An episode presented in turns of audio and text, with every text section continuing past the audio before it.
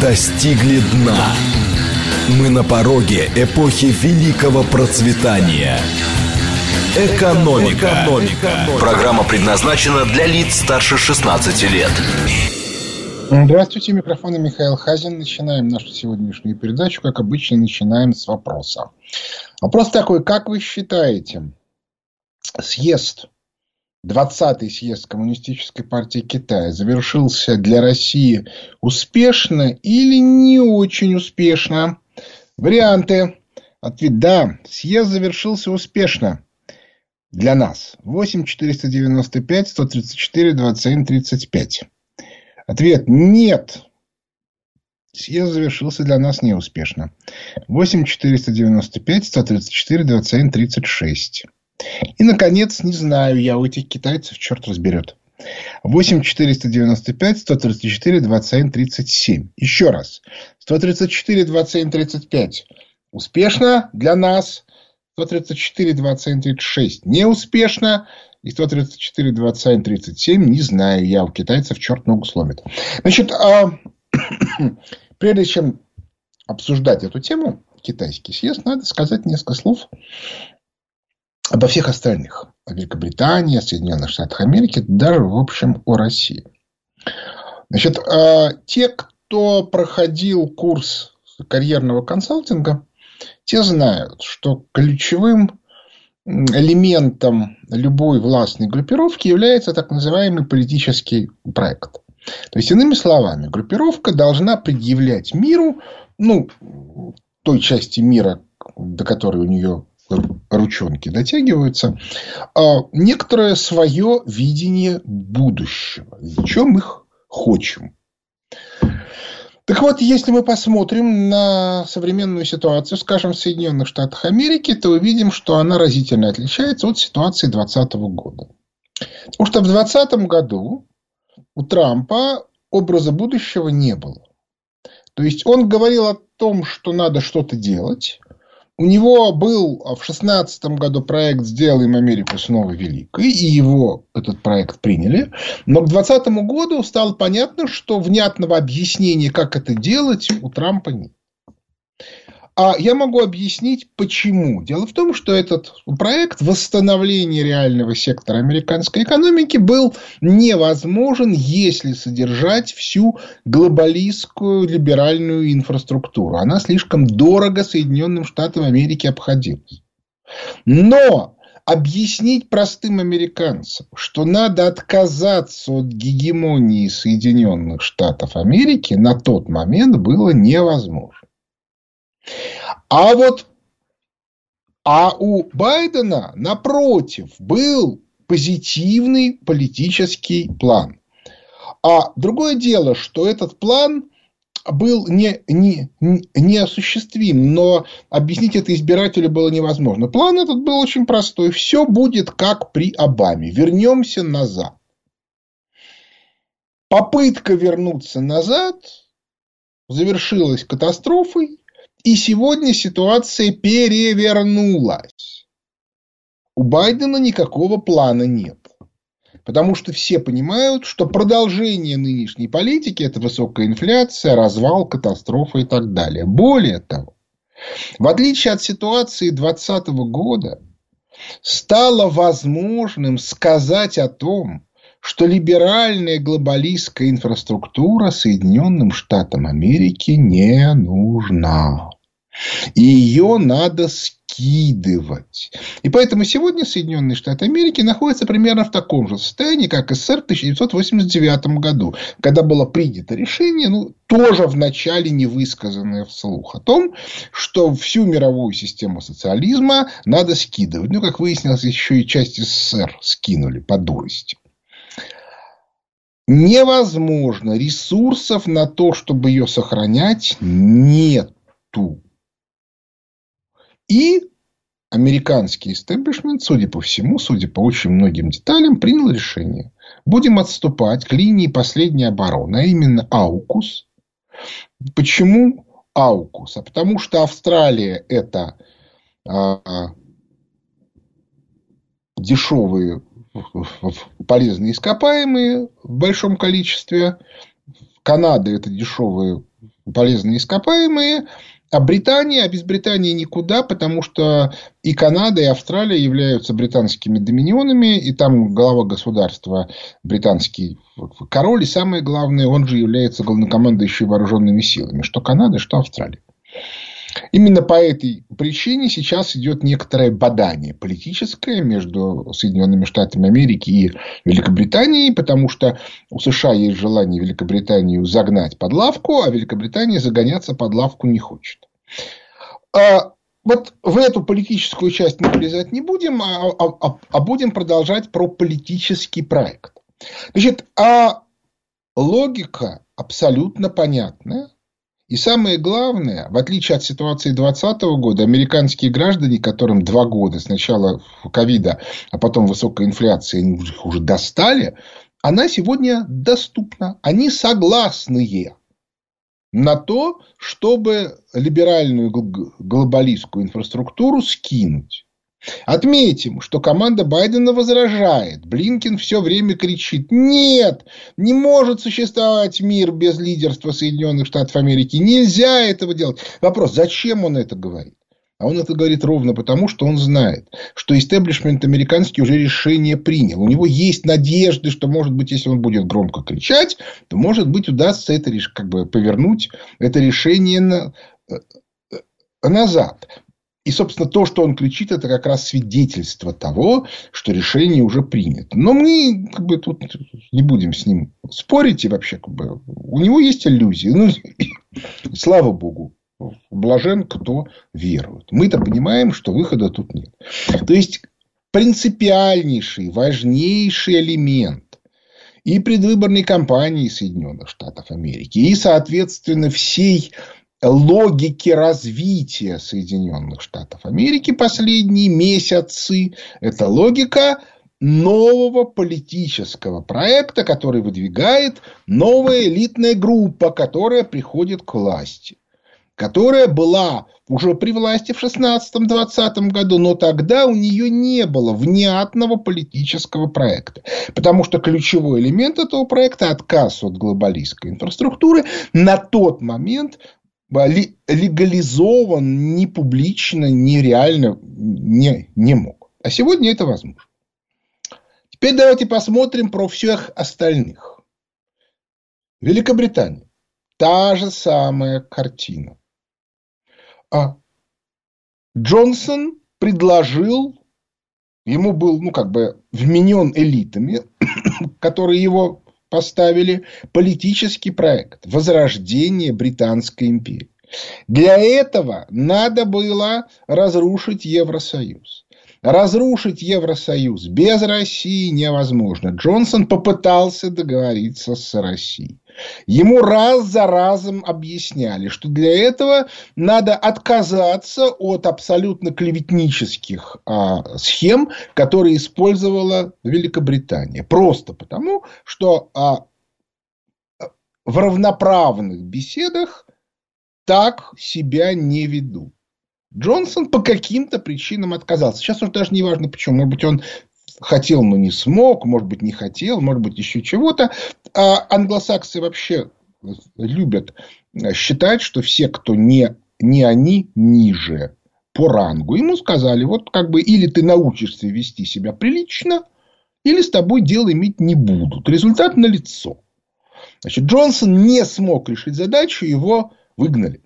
Значит, на его место пришла известная барышня Ли Страсс, а я не знаю, к какой элитной группе она относится. Тут возможны варианты, потому что есть гипотеза, что Ли Страст относится тоже к банкирам, как и Байден, то есть и та элитная группа, которая ее двигает, это не та, которая двигала Джонсона. Я не, не, не настаиваю на этом. Потому что в этом надо подробно разбираться. Важно другое. Ли Страс тоже шла с политическим проектом. Это была экономическая реформа. Снижение налогов, поддержка малого и среднего бизнеса, еще чего-то. Полтора месяца. Один мой знакомый даже проиграл бутылку коньяка, потому что считал, что справится за... Что она хотя бы 50 дней протянет. Не протянула. стало понятно, что никакие экономические реформы на сегодня невозможны. Но это очевидно, потому что для того, чтобы начинать экономические реформы, нужен некоторый ресурс прочности. А откуда ресурс прочности на фоне спада? Я не буду влезать в детали. Вышел новый обзор фонда Хазина. Читайте. Там все циферки есть.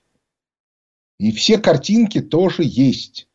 И там подробнейшим образом, и как бы из недели в неделю мы описываем, как оно все на самом деле происходит. Кстати, это не так-то очевидно, потому что цифирки-то найти можно, хотя они разбросаны в колоссальном количестве других цифирик, которые специально э, распространяют для того, чтобы не видно было, что происходит. То есть надо вытащить правильные цифирки, которые правильную картинку показывают.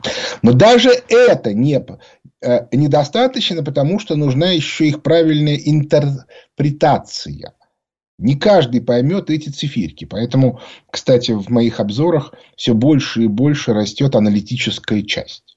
Потому что нужно объяснять, что мы видим. Вот когда вы, вы видите, то картинка сразу э, становится понятной. В частности, Великобритания снова начала печатать деньги. Кстати, не только Великобритания, но и Соединенные Штаты Америки. То есть попытки уже, начать ужесточение кредитно-денежной политики ни к чему не привели. В сентябре денежная масса стала расти. Никуда не денешься. Значит, э, дальше. Это Великобритания. Теперь Россия. У России внешнеполитический проект понятен. Нужно взять Украину. Частично включить ее в состав России, русские земли, частично поставить там дружественную нам а, руководство и, соответственно, начать процесс денацификации. Это будет долгий процесс, он может занять несколько поколений. Но его необходимо делать обязательно. А, но внутри страны политического проекта нет. Потому что две крупнейшие элитные группы, условно-патриотическая и, безусловно, либеральные, находятся в состоянии абсолютного затыка. Потому что часть патриотических групп используют либеральные механизмы и контролируют финансовые потоки, и им очень не хочется разрушать эту инфраструктуру, потому что они при этом резко теряют в этих финансовых потоках. А альтернативные патриотические властные группировки не теряют, и, соответственно, этих э, довольно сильно прижмут. Что касается либеральных, то у них есть тайные надежды, что они все-таки э, за счет некоторого, некоторой поддержки со стороны Запада что-нибудь сделают. На это вот прежде всего э, Набиулина, Силуанов и так далее. Пользуясь теми ресурсами, которые у них есть в Центробанке, в Минфине и так далее. А невозможно предъявить внутренний политический проект конструктивный в условиях вот, этого, вот этой вот схватки. Ничего, кроме а, продолжения неэффективного разбазаривания средств в этой ситуации не будет. К сожалению, вот с этим что-то надо делать. Потому что сегодня мы находимся в крайне а, потенциально успешном как бы положении, потому что Запад падает точно, но мы не имеем, не можем себе позволить долго ждать. То есть мы должны начать экономический рост. Ну и теперь, наконец, мы переходим к Китаю. В Китае аналогичная была ситуация. А, либеральная команда так называемые комсомольцы и а, клан военных националистов, который стоял за Си. А теоретически имеет, еще имеется третий клан, это э, Дзян Цзимин, которого, кстати, на съезд не позвали, хотя он спас Си 10 лет э, тому назад. А, и, соответственно, есть подозрение, что его на какое-то время, может быть, на достаточно долго отстранили от власти. Но сам съезд завершился абсолютной победой Си Цзиньпина.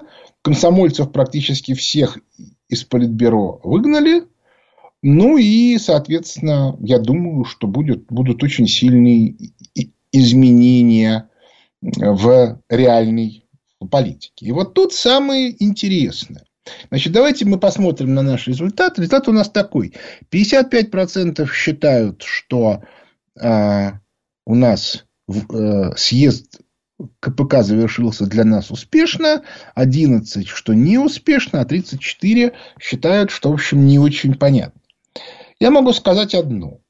Те, кто считает, что успешно, скорее всего, исходят из логики. Поскольку нам нужно убирать наших либералов, то Си Цзиньпин показал пример, как это надо делать. Либералов убрали всех. Это с одной стороны. С другой стороны, все пугаются. Особенно этим любят заниматься либеральные СМИ, которые в один голос кричат, что вот Путин говорит про многополярный мир, а Си говорит про двухполярный. То есть, фактически речь идет о том, что Си считает, что Россия должна быть под Китаем. И вот тут я вам могу сказать, что это принципиальная ошибка. Почему? Дело в том, что Путин исходит а в своем представлении, ну, в общем, из той экономической теории, которая в России разработана, и которую за пределами России известно мало. В Китае в том числе. Из этой теории следует, что мир по итогам распада мировой долларовой системы, то есть того самого, что, к чему сейчас осознанно подошли американские элиты, распадается на валютные зоны.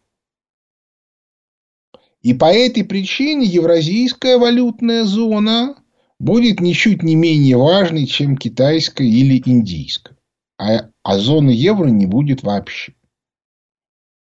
Немножко другая ситуация с точки зрения Си.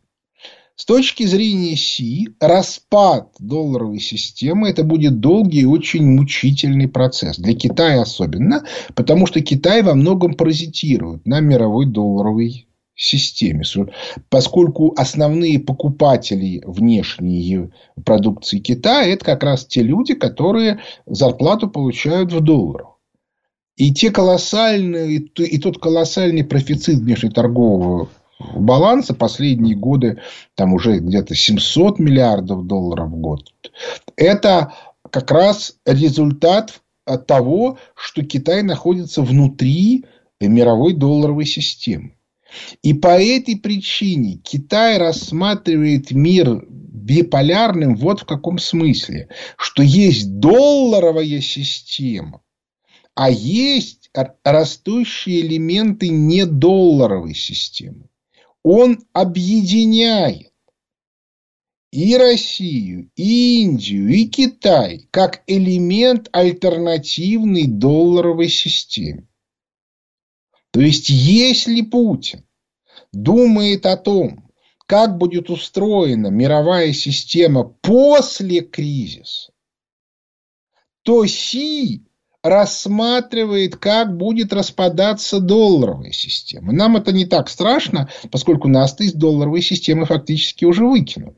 Ну да, конечно, мы еще в ней находимся, но, тем не менее, очень многие э, как бы, связи уже оборваны. То есть, нам существенно облегчили выход из мировой долларовой системы и создание своей валютной зоны. А вот Китаю это придется делать, ну, ну грубо говоря, Китай и Соединенные Штаты Америки это две стороны одной медали, сиамские близнецы, объединенные как раз долларовой системой. И Китай прекрасно понимает, что его вес и сила будет резко падать по мере разрушения долларовой системы. И по этой причине он должен объяснять всем, своим в первую очередь, что у него много союзников, которые будут помогать Китаю. То есть дело тут не столько в том, что Си и Путин видят разные картины мира, сколько во временном диапазоне. Си сейчас смотрит на ближайшие пять лет, то есть на развал долларовой системы, потому что это нанесет сильнейший удар по экономике Китая. А у нас ситуация совершенно другая. И Путин может себе позволить смотреть на 10, 15, 20 лет вперед. Но с точки зрения стратегии, безусловно, у Путина позиция более выигрышная. Но надо при этом понимать, что поскольку через 20 лет Путина не, не будет практически наверняка, то в этом смысле Путин должен обеспечить создание той элитной группы в стране, которая будет это строить. А это невозможно без ликвидации либерального крыла.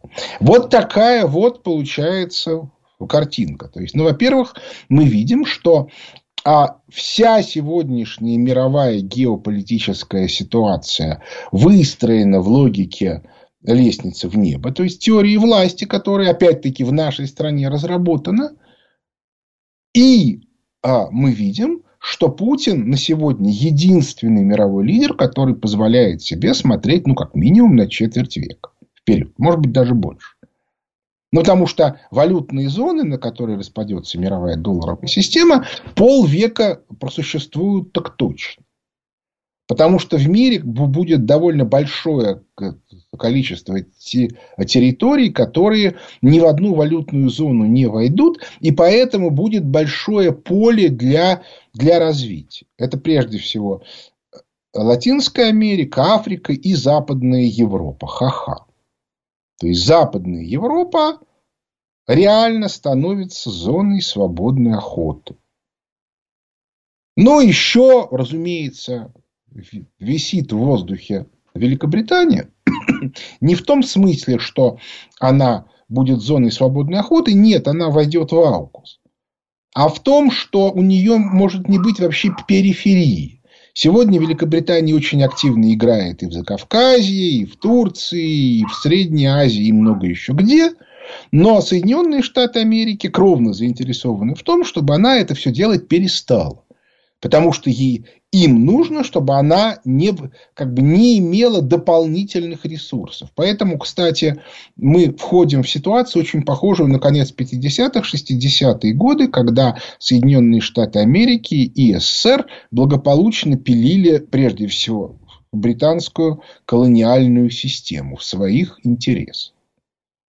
В общем, что я могу сказать? Что и теория власти и теория кризиса, как и полагается, в условиях э, острого кризиса себя проявляет в полной мере.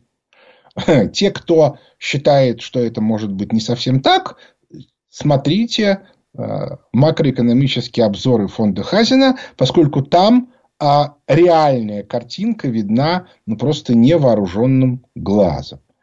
Вот. я думаю, что в течение ближайшего месяца ну, я думаю, что, ну, собственно, к середине ноября выйдет уже информация о том, как оно на самом деле с инфляцией. Будет весело. Перерыв на новости. Экономика. Экономика. Возвращаемся в студию. Микрофона Михаил Хазин. Начинаю отвечать на вопросы слушателей. Алло. Михаил Леонидович, э, Здравствуйте, Виктор Михайлович из Домодедова.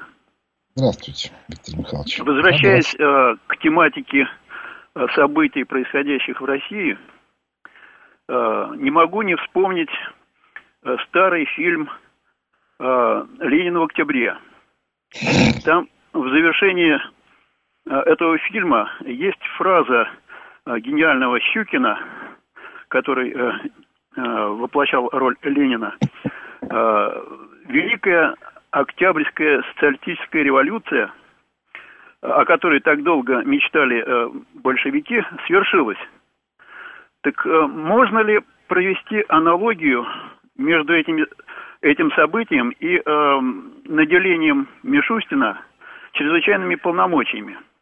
Позволят ли ему эти полномочия э, нейтрализовать тлетворное влияние Запада в финансовой сфере и, э, в частности, прекратить отток э, нашего российского капитала на Запад? Ну, это вопрос сложный. Потому что, во-первых, непонятно, как он этим сможет воспользоваться. Во-вторых, непонятно, можно ли будет полностью обойти регулярные правительственные механизмы. То есть, это надо будет посмотреть. У меня ответа нет. Но задача, которую нужно решить, это кредит в 2% для любого, кто, кто, кто хочет что-то сделать производящее. То есть, вот кто хочет делать э, соответственно, какие-то втулки, кто хочет делать какие-то железяки, кто, короче говоря, кто хочет что-то производить, должен получать кредит под 2%. Без проблем.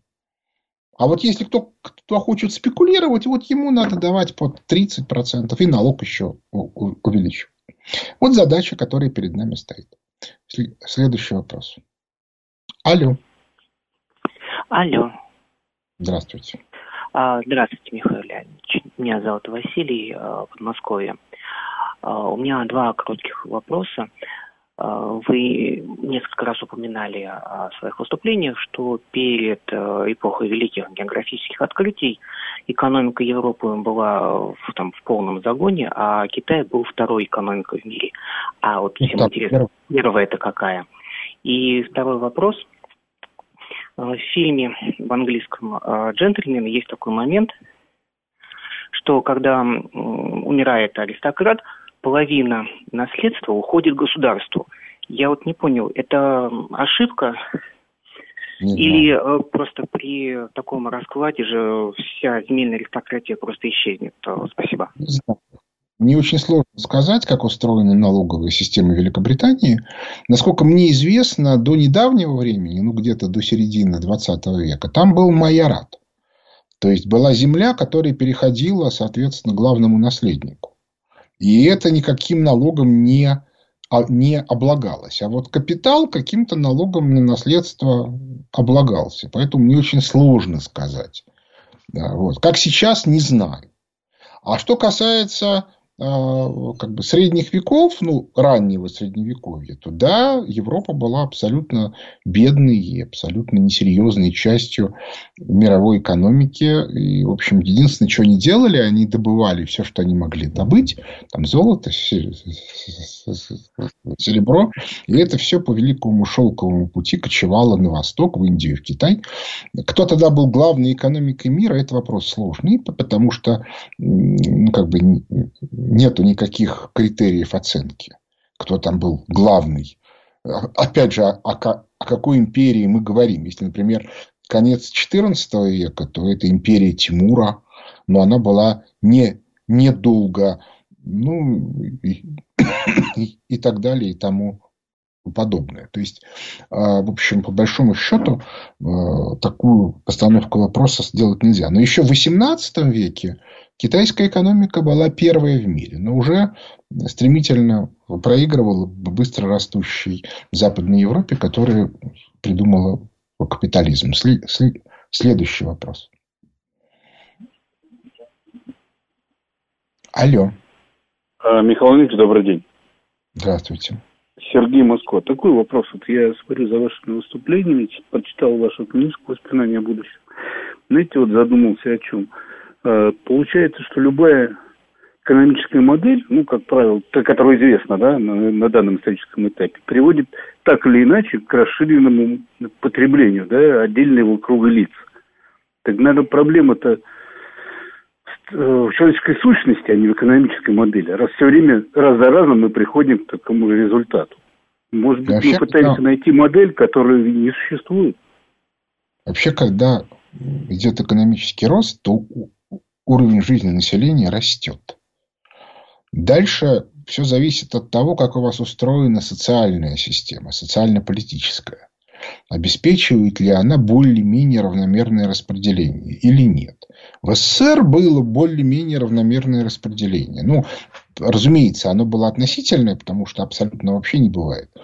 Вот. А, а соответственно, в других странах, ну, например, в, в, в либеральной системе все богатство сосредотачивается у, у полпроцента населения.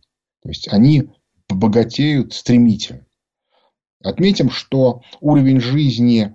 Вот, вот тут, тут еще э, тут, э, тоже очень важная штука. Дело в том, что средний класс появился в 50-е 60-е годы на, на Западе, когда люди, средний класс, который себе зарабатывал. А вот с 80-х годов сделали искусственный средний класс. Он стал сильно больше по размерам, но э, людей стали подкармливать. А сегодня это полетит вниз. И по этой причине выяснится, что вот эти вот полпроцента супербогатых останутся, а все остальные, ну, ну, за исключением обслуги, упадут в нищету. То есть это отдельная тема, как устроена социально-политическая структура общества. Экономически сегодня поддерживать уровень среднего класса невозможно. Так что будет жизнь сложная. Следующий вопрос. Алло. Алло, здравствуйте, Михаил Леонидович. Вот вчера на телевидении у Соловьева было предложение из-за э, проведения специальной военной операции Центробанк подчинить вновь образованному э, координациональному центру. Вот Соловьеву это не понравилось. Ну а как вы считаете? Вы знаете, э, для того, чтобы подчинить Центробанк, необходимо изменить закон о, о Центробанке. А, ну, или взять и включить э, как бы, всех членов Координационного совета в Национальный банковский совет.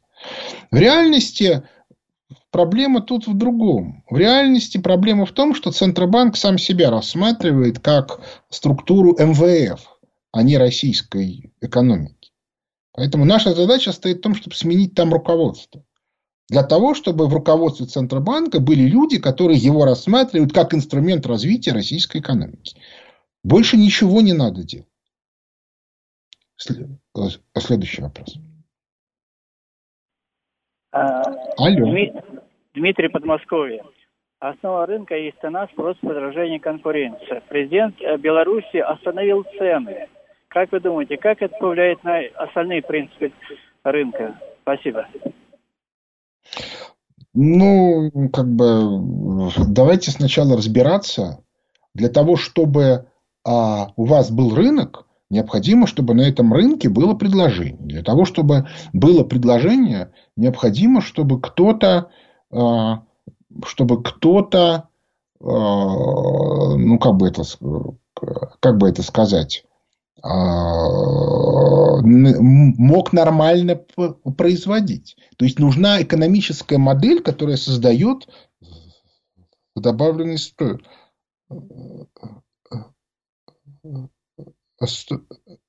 стоимость.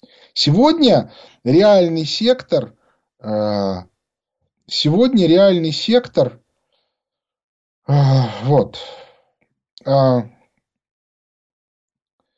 а, сегодня реальный сектор убыточен по сути, потому что он живет только за счет стимулирования спроса, за счет эмиссии.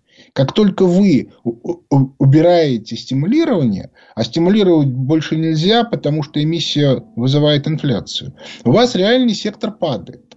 Вот с этим что делать? Вот что делать с этим?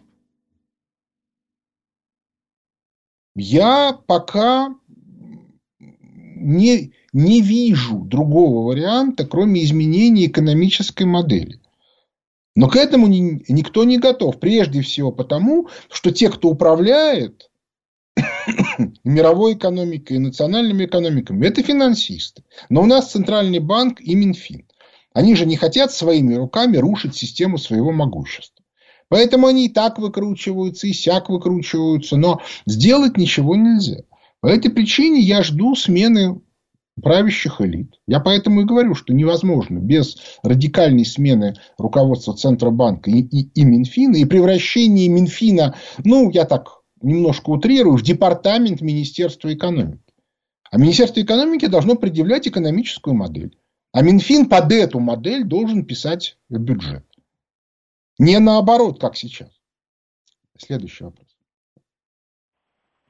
Доброе утро, Михаил Леонидович. Николай Серпухов.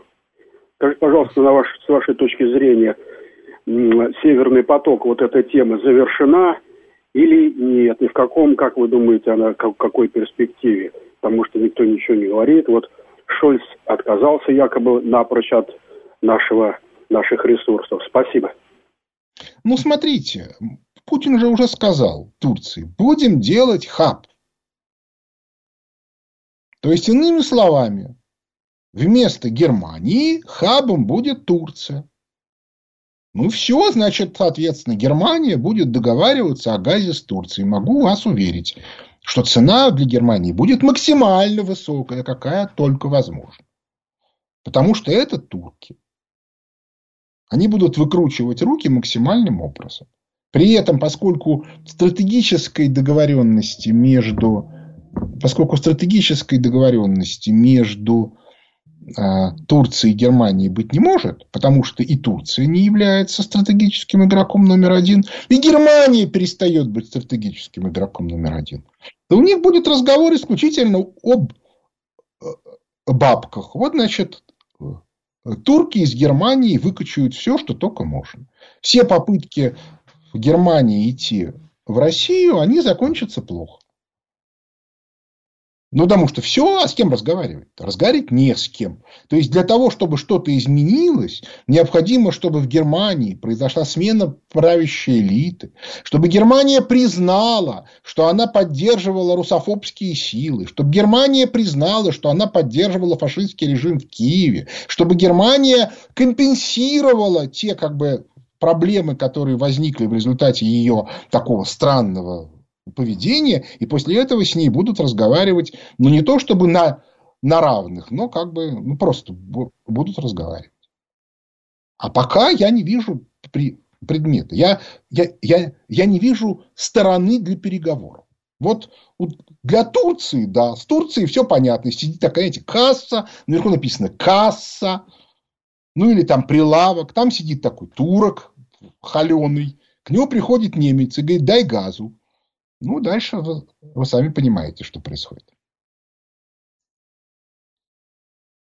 Следующий вопрос.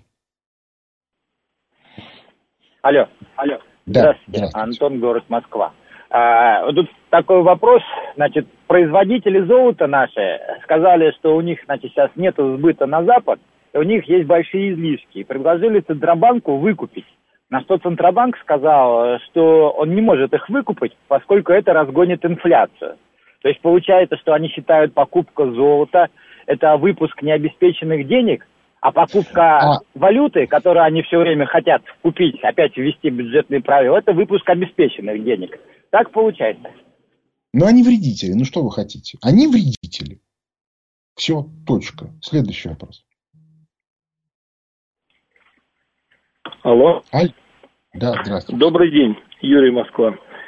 Вот, э, э, Леонид, по вашим словам, э, ой, прошу прощения, Михаил Леонидович, э, по вашим словам, капиталистическая система, при капиталистической системе остается полпроцента э, сверхбогатых, а э, население э, стремительно нищает. Означает ли это, что опять же, по логике вещей, получается, что нам неизбежно нужно переходить к социалистической системе распределения э, национальных богатств? Или какая-то третья должна быть система, по вашему мнению?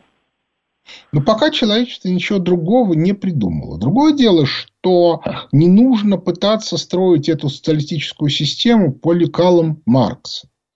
Я напоминаю, что тот же Сталин пытался построить куда более сложную систему, чем Маркс. И только потом э, хрущевские догматики э, ее вывели вот в такую вот примитивную систему, которая потом и рухнула. И то в 70-е годы она выиграла соревнование двух систем. Но в общем и целом я, собственно, в книжке в свои воспоминания о будущем как раз в последней главе эту тему обсуждаю. Вот.